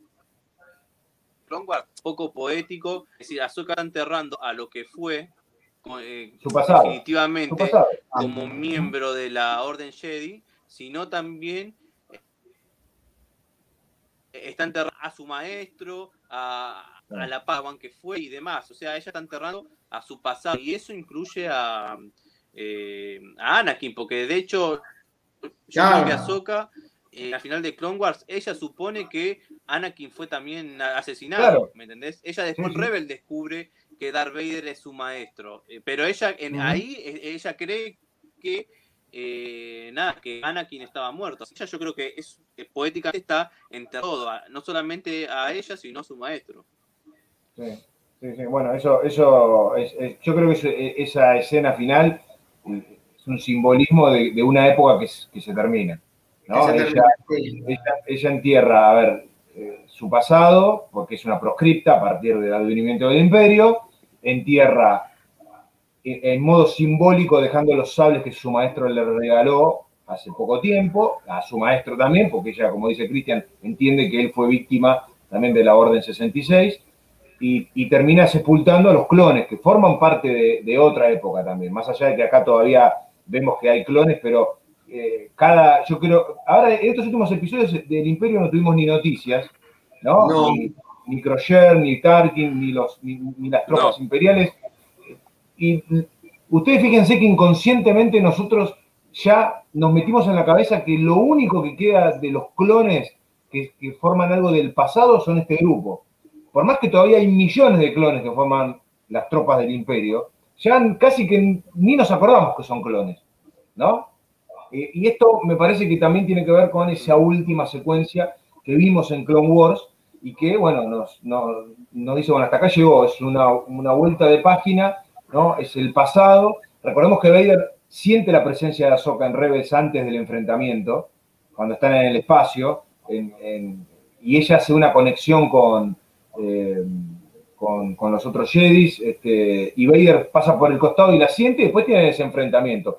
Eh, acá eh, los amigos de Distopia nos decían, tiene que ser recién porque Mole estaba joven y en Rebels ya está viejo. Claro, digamos, pasa el tiempo. Si bien en esa secuencia del final de la séptima temporada de Clone Wars no tenemos referencia temporal, porque no hay referencia temporal. Sabemos, evidentemente pasó el tiempo porque ya está, el, destroyer está, esa nave capital está ya corroída, está destruida, es decir, pasó un, tiempo importante, pero no nos especifican en qué momento de la historia pasa eso. Yo entiendo que es anterior a lo que vimos en Rebels. Porque Vader es como que se queda como melancólico mirando eso, ¿no? Sí, no, yo más que nada me, hice hincapié en los Stormtroopers, en los Snow Troopers, que son los mismos que episodio 5. Por eso dije, tal vez sea después. Capaz que Disney, después de escucharnos, nos aclara mejor las cosas. No, pero eh, acordate, Maxi, que en Rebels el Imperio ya está completo. ya está completo, sí. Pero, eh, ¿sabes a lo que hago hincapié? Que Vader llega y llega solo, no llega con ningún inquisidor. Eso es lo que a mí me denota. Bueno, pero. Que él se manejaba claro, bueno, pero, pero Vader, cuando es algo personal, va a él, ¿eh? Cuando es algo personal. Claro. No, va. Y si, él tenía la data. sí. Claro. Sí, Chris. No, de hecho, Flavio, era muy raro que Vader, Vader aparezca acompañado como. De, o sea, acompañado con un inquisidor. De hecho, él directamente, eh, vos ves, cuando empieza Rebels, él al gran inquisidor, Vader, le da las órdenes desde, fue una forma de holograma, ¿no? Desde, desde su, no sé, ahora ha estado en su castillo, desde su nave personal o demás, pero es, es, muy, muy raro. Vader, Vader siempre aparecía cuando las papas para el imperio quemaban. Vos fíjate que siempre aparece, de hecho en Rogue One aparece, está, está, todo el tiempo en su castillo y aparece en el final. Y además, a ver, las operaciones militares, como dijimos en anteriores eh, directos, las operaciones como militares estaba a cargo de Tarkin y post-morte de Tarkin, de no sé, de, del almirante Strong o de, o de algún eh, almirante que ocupe, que vaya ocupando los, puestos a cargo de, de los decesos de, los compañeros. Pero el emperador Palpatine en Vader encargaba mucho las misiones que tocaban todo el tema de la fuerza, el lado oscuro, los Jedi y demás. Eh, y, y, bueno, y Vader, como decía Flavio, aparecía cuando había un tema Jedi en el medio o cuando directamente la Alianza Rebelde fue una verdadera amenaza para, para los planes del Imperio, ¿no? Como fue el robo de los planos de la Estrella de la Muerte en, en Rogue One. Fíjate que en el final aparece cuando ve que, cuando ve que eh, directamente la volatilidad de Orson Krennic, ¿no? Su, eh, su aspiración a, lo llevó a a cometer ese gran error, ¿no? De, que la Alianza Rebelde logró ahí penetrar eh, el escudo del planeta Scarif y cuando vio que realmente estaba en problemas, ahí, ahí decide aparecer. Así que, eh, de hecho, la novela Ahsoka eh, directamente el Inquisidor va a tratar de resolver la presencia Jedi que, que detecta en el, planeta en, el que Ahsoka se esconde. Vader no interfiere en ningún momento. Así que, nada, yo creo que estaba el Gran Inquisidor, el Gran Inquisidor a cargo de. O sea, Vader en, los Inquisidores, Vader puso al Gran Inquisidor a cargo de sus hermanos de, mm. la Orden. Así que. Y, nada, también Vader. Eh, en sí, e, eso explica, eso explica un poco el tema. Sí, yo eh, también entiendo que Vader de algunos asuntos más personales se ocupa él directamente, más allá de esto que vos decís. Porque acá, eh, a ver, está claro que en esa secuencia final de Clone Wars, eh, él tenía el dato de que la nave era donde se vio a Soka por última vez. Entonces, claramente fue a investigar algo que estaba ligado a él directamente. Lo mismo pasa con Luke. Cuando él se entera que hay un Skywalker vivo, no manda a nadie a, perseguirlo o a investigar, más allá de, la data que le pueda llegar a dar el Servicio de Inteligencia del Imperio. Eso lo, resuelve él, aún en contra de los deseos del emperador. Esto lo vimos en decenas de cómics y en muchas novelas, donde él... Eh, el, emperador, el emperador en realidad sabe, pero se divierte con eso, ¿no? Porque le dice, no vayas, que se ocupe otro, porque sabe que va a ir igual. Y eso a él, al emperador, eso le, le divierte, pero como si estuviese viendo la mejor de las comedias. Esto funcionó siempre así, como en la relación Palpatine con Vader, ¿no? Sí, no. No nos olvidemos que cuando le anuncia que muere Padme Midala, bueno, lo disfruta. Claro. Claro, sí, se ríe no. la cosita. No, pero aparte, si uno quiere ver, ver qué fue lo Vader en ese tiempo en que el imperio se establecía ya como, como armada en el control de la galaxia, están los cómics de Vader, que son súper recomendables, son muy buenos, y te explica totalmente eh, de lo que él se, ocupó durante todo ese tiempo hasta, hasta bueno, hasta lo, visto en la trilogía original, así que es muy recomendable la parte de, los cómics de Vader. Bien, bueno, el, Aparte, en general... Convengamos una cosa también. Eh, no, Flavio, lo último, digo que este que tengamos en cuenta que Vader también, eh, post Orden 66, eh, nada, se tuvo que ocupar primero de acostumbrarse a su mecanismo y acostumbrarse a adquirir una nueva forma de pelea con un sable de luz y demás, porque era un, era un robot, no estaba acostumbrado a, ese cuerpo robótico y, al principio no podía ni moverse. Sí, hay una novela, hay, una novela muy... yo creo que en este tiempo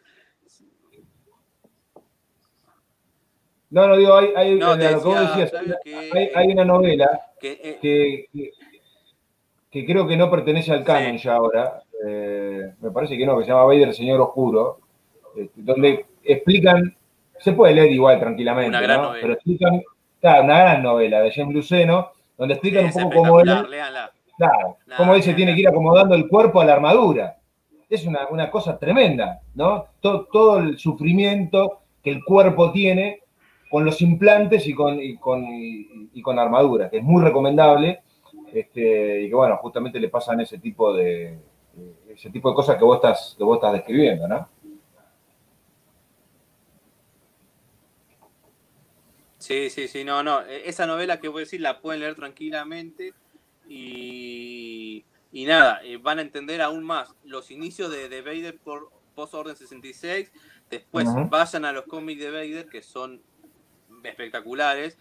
De hecho, van a explicar muchas cosas también de los planes de Palpatine eh, y de lo que fue eh, la creación de Anakin Skywalker y demás. Así que, eh, súper recomendable para leerlo.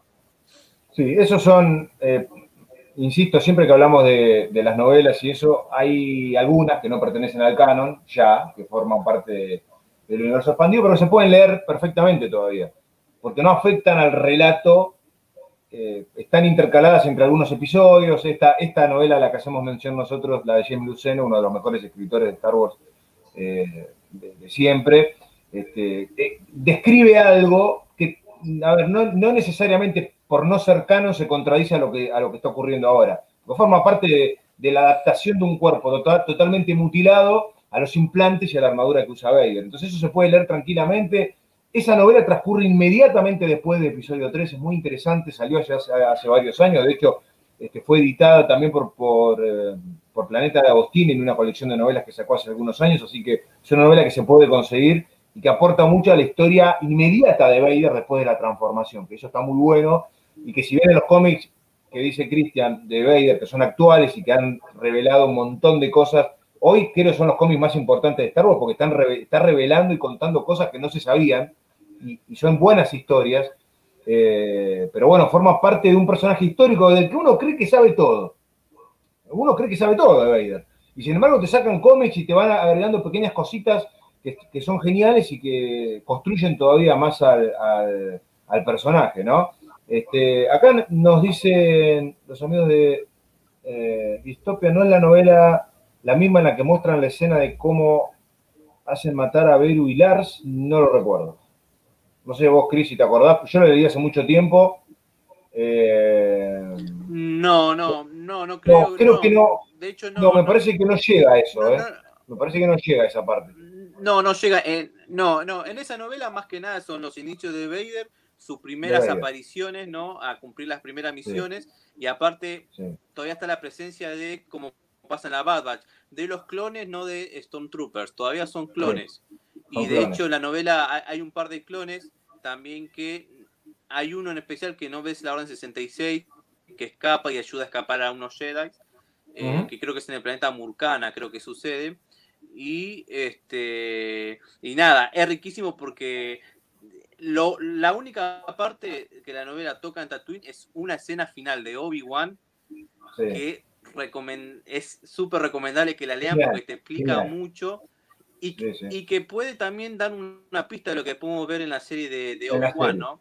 Porque, nada, es uno de los primeros contactos entre Qui-Gon y Obi-Wan y nada, no lo quiero spoilear, pero no, y es, muy bueno. Es, muy bueno, sí, es, el último, es como el, final, ni siquiera es un capítulo, son 10 líneas donde narran esa escena que es este, fantástica. Hablábamos, este, ya cerrando un poco lo que fue el análisis de, este capítulo genial de, de Bad Batch, pero hubo noticias en la semana.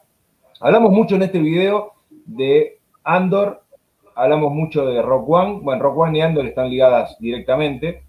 Y también de Obi-Wan, ya que estamos hablando pegado, vamos a arrancar con lo, con lo de Obi-Wan. Lo que decía Maxi, serie autoconclusiva, ya lo sabemos.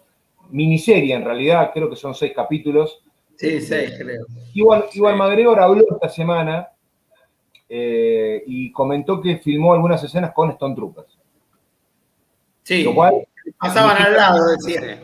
Claro, lo cual significa que, evidentemente, eh, va a haber presencia del imperio en Tatooine. Uno cree que esto va a transcurrir ahí. Este, hay algunas imágenes que ahora ya vamos a estar compartiendo con ustedes, que tiene que ver con, el, eh, con, todo el, set eh, donde, se está, donde se está filmando. ¿no? Acá podemos ver a una de ellas. Es un oficial del imperio, ¿no? En una, una foto de detrás de escena ¿no? Este, entonces, eh, claramente vamos a tener eh, imágenes eh, o, presencia imperial, ¿no? Tampoco no sabemos ni cuánto va a durar cada capítulo, probablemente sean capítulos un poco más largos, porque al ser una miniserie, si todo va a transcurrir en Tatooine, que es la gran pregunta que yo me hago, porque se supone que para, que, se supone que Obi-Wan no debería salir de Tatooine. No, pero yo me sumo a lo que dijo Cristian, Tal vez tenga que salir de Tatooine, obviamente él está en Tatooine para proteger y cuidar a Luke Skywalker, pero tal vez tenga que salir de ahí, sea porque tal vez que el imperio determine o lo encuentre a Luke, o se dé cuenta de que vive Luke, o tal vez sea para cumplir alguna misión. En eso me sumo a lo que dijo Cristian. ¿eh? Seguramente. No, aparte. Sí, no, aparte en el casting hay un papel coprotagonista que va a ser interpretado por una mujer. Así que yo no veo eh, que eh, Obi-Wan esté acompañado totalmente eh, de una mujer en Tatooine. Yo creo que y si tuvo escena con Stone Trooper, yo no creo que él tenga tantos problemas con los Stone Trooper en Tatooine porque, a ver, no se puede eh, desvelar que es un, Jedi, exiliado. Entonces yo creo que si tiene secuencia de acción con Stone Trooper va a ser en una salida de Tatooine a cumplir un determinado, una determinada misión. Y, además una cosa, cuando Vader tiene su encuentro con Obi-Wan en La Estrella de la Muerte, episodio 4, él solamente dice eh, siento una presencia que hace mucho no la sentía. Pero no te dice cuándo fue, si fue directamente Mustafar la última vez que, la sintió o algo. Así que, eh, aparte, aparte una cosa, yo no creo que, eh, o sea, ¿cómo puede enriquecerse una trama en seis capítulos si solamente es estar en Tatooine cuidando solamente de Luke? Algo, algo de acción le tiene que Algo más tiene que haber. Sí, sí lo, que se ha dicho siempre sobre esta serie, que acá vemos una imagen de Iwan McGregor, o sea, la serie está ya eh, trabajando, se está filmando, es que se han agarrado de pequeños diálogos, un diálogo de New Hope, otro diálogo de Vader con Luke en el, en el en el pasillo en Endor, donde le, donde le dice, Obi-Wan pensaba igual que vos, cuando le decía, vení conmigo. Y en, y en episodio 3 jamás Obi-Wan le dice, volvete para la luz como que hubo algo en el medio, ¿no? Se, a ver, se agarran de esos pequeños diálogos para tratar de armar algo. Ese enfrentamiento, supuesto, previo al de A New Hope y posterior al de episodio 3, ocurriría en esta serie. Es lo que se dice. ¿Cómo, cuándo y por qué? Es la, pregunta del millón. Esa es la pregunta del millón, porque eh, si Vader se enfrenta con Obi-Wan, evidentemente sabe que Obi-Wan está vivo. Quizás no asocie en absoluto de Luke, porque Vader no sabe la existencia de Luke. No, pero tal vez se vea en la miniserie que Vader da cuenta con Obi-Wan, que crea eso. Claro. Porque creo que en alguna parte dice, pero qué raro, ¿no? Que siento esta presencia. Ojo, ¿eh? capaz que nos dan la pauta de que tal vez para Vader lo termina matando a Obi-Wan y no es así. O vemos a un Vader triunfador en una pelea con Obi-Wan. En una primera pelea. Sí, bueno. Habrá que ver cómo manejan eso. Acá tenemos otra imagen que tiene que ver con un, con un trooper. Eso es obvio porque al transcurrir en el periodo imperial es imposible que no tengamos eh, imágenes de, que no haya presencia del imperio, ya sea con algún oficial o algún trooper o algo más. Yo me pregunto, ¿y los inquisidores tendrán algo que decir en esta historia? Eh, no sé. ¿Alguno? El tema con los inquisidores, eh, Chris, vos seguramente lo sabrás mejor, pero es que no son tantos. Y los vimos en Rebels, a la mayoría de ellos. Este, que, alguno de pronto lo vaya a buscar, lo encuentro, lo vaya a buscar y, muera y no pueda comunicar lo que encontró. También. Pero no, encajaría con lo que vemos en, Rebels después. No, pero son ya, hay conocidos hasta eh, nueve, nueve, hermanos eh, que eran integrantes de, los, de la Inquisición.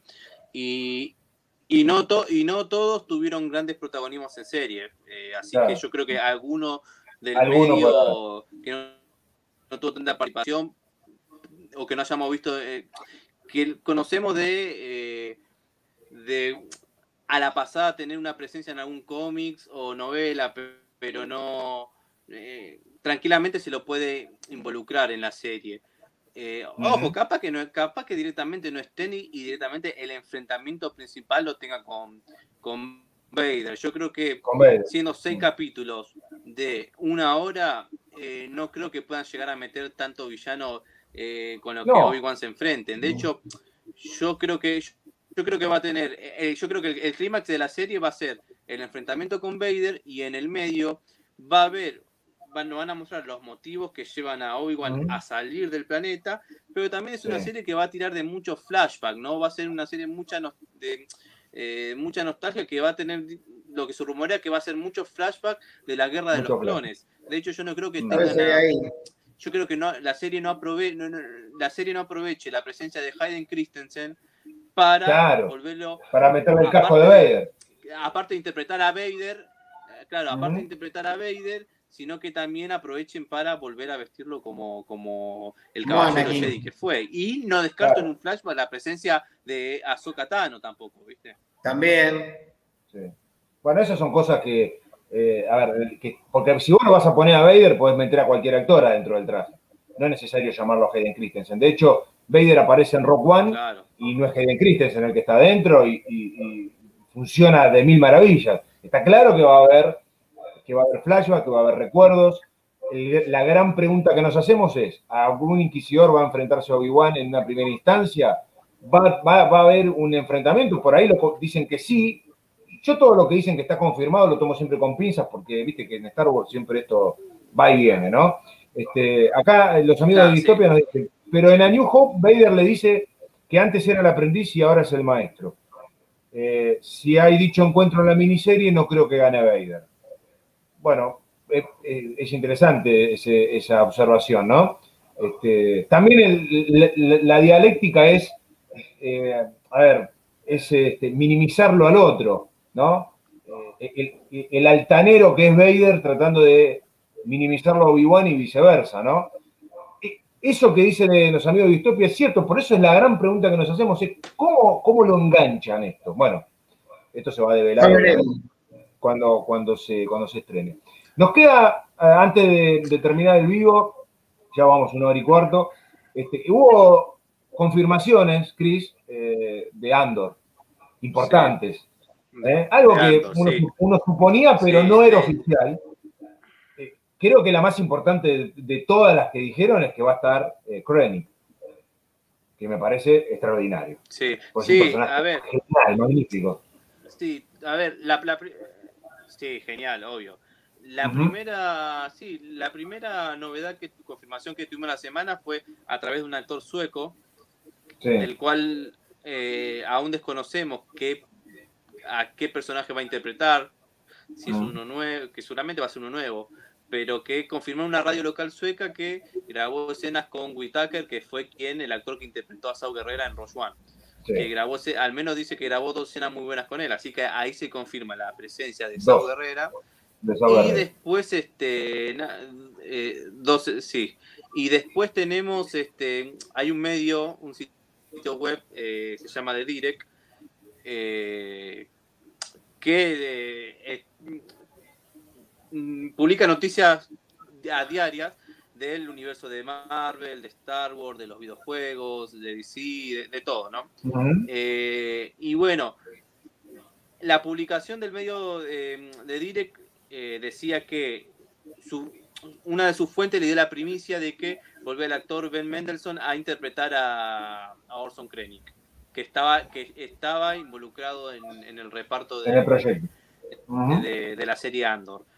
Así que me, me, parece algo muy lógico, ya que fue un personaje muy bueno, eh, interesantísimo para explicar, porque, a ver, de hecho, la serie Andor va a explicar va, a explicar los inicios de la Alianza Rebelde. Así que no me extrañaría que en la serie veamos los inicios eh, de las aspiraciones de, de Orson Krennic. Ya no sé si lo veremos como director, tal vez, lo, veamos como un aspirante ¿no? a, director. Sí, Así que, hay, hay, una novela muy... Por las, cualidades, por las cualidades del personaje es riquísimo para explotarlo.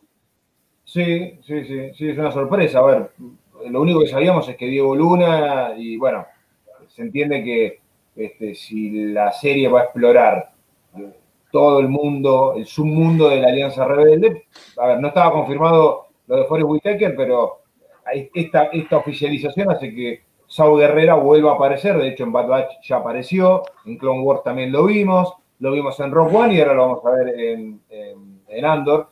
Pero sí, hay una novela muy buena que se llama Catalyst o El Catalizador, escrita también por James Luceno, que pertenece al nuevo canon y que eh, funciona a forma de precuela de, de Rogue One, donde se habla mucho de Krennic. Así que aquellos que son fanáticos de Krennic, eh, porque es un personaje realmente genial. Primero porque Ben Mendelsohn es un actor descomunal. Descomunal. Eh, y segundo porque en esa novela se explora bien parte de lo que vimos o de lo que transcurre antes de esa de lo que vemos en Rock One, ¿no? Así que Andor seguramente va, a aportar un poquito más para, para enriquecer al, personaje, sin contar que puede aparecer Vader y que puede aparecer el emperador, cualquiera puede aparecer, porque es una serie que transcurre en pleno auge del imperio, ¿cierto? Los primeros años, pero eh, ya hay muchos personajes importantes live action que podemos llegar a ver, ¿no? Sí, hay, hay cuatro confirmados de los, de los que vienen a ser, entre comillas, eh, los principales protagonistas, ¿no? Que en sí lo son, pero que uno es, obviamente, bueno, eh, Diego Luna interpretando a um, Cassian Andor, después está Whitaker interpretando a Saul Guerrera confirmado, este, Mendelssohn eh, interpretando a Orson Krennic, y también, no recuerdo el nombre, pero está confirmado eh, la actriz que interpreta a Mod Modma, así que son cuatro de mm. los principales confirmados. Después hay un montón de otros actores, actores conocidos, que en este momento se, me fue el apellido, pero está bueno, está el actor sueco, está la actriz esta Adria Arjona, que es la hija del cantante de Ricardo Arjona, tengo entendido. Y también hay, hay dos, tres actores más que, pero de los cuales se desconocen qué personaje interpretarían, pero de los conocidos están estos cuatro confirmados. Recordemos que no está confirmada la presencia de, de el robot que yo por se me pegó del si está conectado el profe, ¿no? Cuando tenía el podcast sí. con amigos, llamaba al robot eh, compañero de Casinando el Cachuzo, que, este, que bueno. Habían dicho que iba a estar, pero no. Claro, a que. no, e, el, el, el actor eh, Tudyk confirmó que no, que, que por el momento si bien se estaba rodando, a él no lo habían llamado, no lo habían llamado para filmar escenas, así que por lo menos en esta primera temporada no, tal, vez es una sorpresa, capaz que más adelante aparece, pero al menos lo que va hasta ahora es que no, está. Que no va a estar. Bueno, el que esté en Modma es la misma actriz que la interpretó en las escenas que no quedaron de episodio 3, recordemos, ¿no? Este, y es la misma actriz que la caracterizó en Rock One. Así que eso es genial porque le da una correlatividad, que sean los mismos actores, actrices, siempre está bueno porque le da una correlatividad. a ver, encaja todo mucho mejor, ¿no? Encaja todo mucho mejor que si tenés que cambiar al actor o a la actriz por, por, X motivo. Así que bueno, habrá que esperar qué novedades hay con respecto, con respecto a eso. Sabemos que la serie está ya muy avanzada, igual que la de Obi-Wan y también que la, de, la de The Book porque el libro de Boba es la que va a estrenar este año, en diciembre. Eh, yo creo que ahora está como tranquila cosa, ¿no? Se están filtrando estos rumores, tenemos Bad Batch eh, y todavía quedan varios capítulos, pero creo que dentro de no mucho tiempo algo nos van a tener que dar. ¿eh?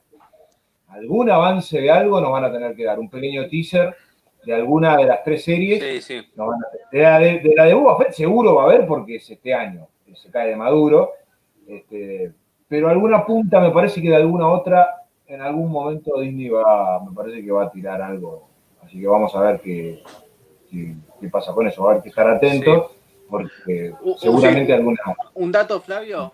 Eh, sí, un, dato, Flavio, que, eh, que se confirmó esta semana que en una charla que tuvieron Ewan McGregor con Pedro Pascal, eh, es que el rodaje de la tercera temporada de Mandalorian todavía, todavía no empezó, quedó postergado por el rodaje de la serie de Obi-Wan.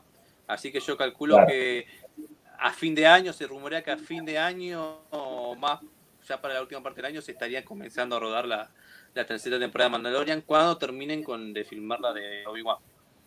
Sí, recordemos que Mandalorian habían dicho que iba a estrenar los primeros meses del año que viene. Sí. Pero hay que ver si se cumple esto, porque si, si es como, como, como decís vos, Cristian, si se empieza a filmar dentro de, después de mitad de año o a fin de año, no sé si llegamos, ¿eh? quizás las tiren un poquito más adelante. Pero no, pero se, sí, se corrió, sí, no, se, se corrió, se, se, corrió la fecha, Flavio. Se corrió la fecha.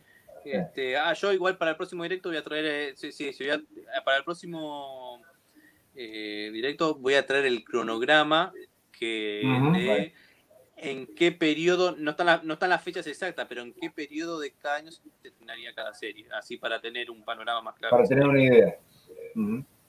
Bien, perfecto. Bueno, analizamos como siempre el episodio de Bad Batch, eh, eh, Battle Scars o cicatrices o heridas de guerra o de batalla, como ustedes quieran, llamarlo. Creo que es un capítulo riquísimo. Y pegamos, como siempre, las noticias de la semana. Que estas últimas semanas tuvimos varias. Está bueno siempre este, ir, estar más o menos actualizado con lo, que, con lo que va saliendo. Son pequeñas cosas que nos dan, rumores, algunas pequeñas confirmaciones. Todavía no tenemos nada, nada, nada grande Así que vamos a esperar, vamos a ver la semana que viene con qué nos encontramos. Creo que va a haber mucha expectativa con el capítulo 8 de Bad Batch porque este dejó el hype bastante alto y me parece que plantó cosas en este planeta que están relacionadas con Jedi Fallen Order que la gente va a querer ver si nos dan algo. Por lo menos a nivel expectativa, ¿no? Y sabemos que la serie ya está entrando de la, segunda mitad para adelante, o sea que empiezan a pasar, estamos ya en un periodo donde tienen que empezar a pasar cosas importantes, ¿no? Sí. Sí, esperemos que sí. Flavio, un dato interesante es que, sí, un dato interesante a tener en cuenta es que una vez finalizado la primera temporada de Bad Batch, lo que se, viene en cuanto a en la plataforma de Disney Plus, en cuanto a Star Wars, es la serie Visions de Star Wars, que es una serie ah. al estilo anime que viene de Star Wars. De la que no hablamos nada. Visions tenemos, eh, claro, no hablamos nada todavía, porque a ver, no hay mucha información todavía No hay, muy, no, muy poco, muy poco. Si no, si no, el vivo se va a las 2 horas 20 como pasó ayer, olvídate. Sí, sí. No, no, sí. Todavía no hay nada. Ah, a, mí, a mí me pasa 25 horas, te digo. ¿eh? Sí, sí. Para cortar la cabeza. bueno, pero, pero entonces, entonces tenemos Bad Batch. Termina Bad Batch, no digo inmediatamente, pero vamos a tener Visions. ¿no? Y después de Visions, eh, vendría ya lo de. Lo de porque va a haber un, espacio. Sí. Seguramente va a haber un espacio. Visions son varios cortos, no sabemos, no sabemos cuántos, sabemos que son cortos eh, eh, realizados en su mayoría por estudios japoneses, ¿no? Y, y, lo curioso de Visions es que no va por, por la línea narrativa de Star Wars puede contar historias nuevas que no necesariamente tienen que tener lógica con la historia real, o sea, pueden ser hasta, hasta historias paralelas, de mundos paralelos, ¿no? O sea, hay como una, libre, eh, le han dado libre creatividad a, esta gente, como un producto independiente con el universo Star Wars y con determinados personajes y situaciones.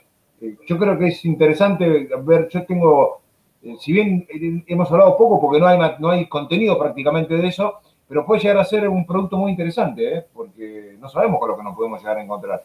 Algo nuevo, sí. este, bueno. Sí, después, sí. sí, después Flavio también, vos sabés que el que habló esta semana fue Taika Waititi, que confirmó que terminó el rodaje de Thor, Logan, que es la nueva entrega de Thor, que ya terminó de rodar, y a lo que dijo, cuando le consultaron qué es lo que se viene para él, es lo que dijo que puede ser Star Wars, que no sabe si realmente va a ser Star Wars, en realidad que él quiere que sea, pero que bueno, tiene sus dedos pegados a otros proyectos que también tiene que cumplir. Así que eh, nada, no, no sería extraño que a continuación también empiece a haber un poco de movimiento en cuanto a lo que es la película de, Teca Waititi, ¿no? Claro. Bueno, habrá que esperar sabemos que a nivel cinematográfico la cosa está bastante tranqui y, va a estar tranquila en lo, todavía de acá un tiempo importante porque, como decimos siempre, hoy el futuro de Star Wars inmediato al corto plazo es el streaming. Es Disney Plus, es Obi-Wan, es Mandalorian, es Andor, Bad Batch, Visions. Lo de las películas va, vamos a tener que esperar un tiempo todavía. Lo de Taika Waititi eh, es una película cómica, por ahí dicen. Lo cual no, sé, yo, lo amo hasta que Waititi. Igual. Eh, lo amo, pero no, sé para dónde va la historia, ¿viste? ¿Cómo, la va a encarar? Sí. Y, sí. Y no, pero aparte por él, la clase de películas que él hace, de hecho, en declaraciones dijo que esta nueva película de Thor es un poco aún más, profundizaron aún más en la parte cómica, aún más que Ragnarok. Así que imagínate con ese estilo de, de Taika, así que va a ser algo a, a mí, yo sé que hay varios, los que son más marvelianos, este, a mí eh, Ragnar me, encantó. Yo me sentí, me senté y me divertí. A mí también. Pero no, eh. porque sea, eh. ver, porque no es una, solamente, tiene momentos cómicos, Marvel ha, manejado muy bien toda la comedia, pero yo me divertí, tiene acción, tiene momentos icónicos, este, es, palo y palo, o sea, no te puedes distraer en la película. Si van a hacer eso con el, primero hay que ver en qué contexto, qué se va a contar y cómo va a ser. Mucho. Claro, y en definitiva es eso lo que buscamos. Vamos a ver, y para eso falta bastante, con qué nos encontramos. ese logo que mostraron de, la película de Taika Waititi, muy similar al logo histórico de Ben-Hur, medio así de costado, con unas como fracturas abajo con el logo de Star Wars, es raro, por eso es una, es una creo yo, la gran incógnita de todo lo que falta venir, eh, me parece que es la de Taika Waititi, porque ahí sí no sabemos para dónde podemos disparar, ¿eh? es un misterio. Igual Sí. Sí, igual recordemos que antes de la película viene la de la directora de eh, La Mujer Maravilla, creo que es Rose Squadron. Squadron, sí, sí, sí, Antes de la de Taika. Bueno, mira, si falta todavía. Falta todavía. Pero vamos a tener Rose Squadron, después viene Taika. Así que falta. Falta mucho todavía. Bien, me parece que desglosamos todo lo que dejó esta semana a nivel noticias de Star Wars, fundamentalmente el capítulo de, Bad Batch. Cristian, recordarle a la gente de dónde, dónde te pueden encontrar. Eh, sí, me pueden encontrar en, bueno, mi cuenta de Twitter, eh, arroba eh, todo mayúscula, el guion bajo Bendu.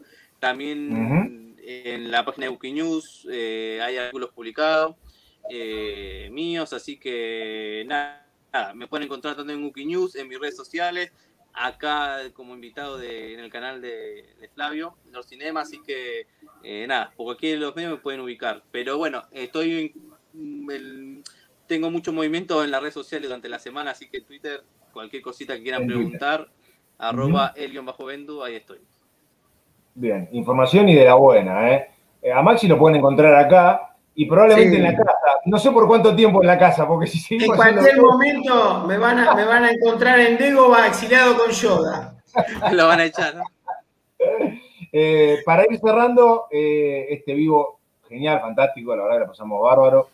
Eh, los amigos de Distopia mm, nos dice, la secuela de Jedi Fallen Order tendrá personajes de Clone Wars y Rebels por orden de Lucasfilm. ¿Vos sabés algo, Chris, de esto? Sé que, está, que se está haciendo la secuela. Mm, no. Eh, sí, la secuela está confirmada. En cuanto a la trama y demás, eh, son puros rumores. En sí no hay nada, no hay nada confirmado. Buenísimo. Lo que jugaron en la campaña van a ver que el final, eh, el final de la historia plantea algo que abre ¿no? Eh, muchas historias. Mm, ahí podría haber algo. además puedan incluir, pero bueno. Eh, Algún clon, probablemente. A ver, en la historia, del, en la, en la historia de. Eh, no, sí, en la historia del primer videojuego, la campaña tuvo flashback de, la Orden 66 en cuanto a lo que era el, entrenamiento de Cal Kestis. Hubo mucho flashback de, hacia el, el pasado. Así que tranquilamente sí pueden incluir personajes de Rebels y de, Clone Wars, no sé, en flashback o en medio de la historia. O en el medio de la historia. Bien, bueno, fantástico. Pero son rumores. Eh, agradecerles a, todos los amigos que han estado del otro lado, eh, a los amigos de Distopia, que es un ida y vuelta permanente, ¿no? Y es genial esto. Cualquier consulta, vamos, venimos, nos, respondemos. Eh, está muy bueno. Está muy bueno. Pepe Martínez, que te manda un saludo, Cris. Eh, al profe, a los amigos de Mándalo de Ah, un, un abrazo grande a Pepe. Sí, de... Sí, sí, que se animen al ida y vuelta en, lo, en, lo, en, el chat, porque en los comentarios, porque se enriquece mucho el directo. Sí. Este, bueno, al profe también, eh, a Robert, eh, que bueno, estuvo al principio del, del video. Agradecerle como siempre, eh, Cristian, Maxi, eh, seguramente nos vamos a estar eh, reencontrando la semana que viene. El jueves vamos a tener un vivo, aprovecho para, anunciarlo, eh, probablemente el primero de varios vivos semanales, analizando el capítulo de Loki. así que, bueno, vamos a ver cómo lo armamos. Otra serie también que, está en Disney Plus y que la verdad que es un producto genial. Así que vamos a estar activos y el próximo fin de semana vamos a estar acá, nosotros tres como siempre, analizando el capítulo 8 de, de, de, Bad Batch. Así que bueno, un saludo para todos, cuídense, Cris, Maxi, como siempre un placer, así que nos estaremos Un abrazo, Flavio, Maxi, a todos. La semana que viene, un saludo para todos ustedes del otro lado y como decimos siempre, que la fuerza los acompañe.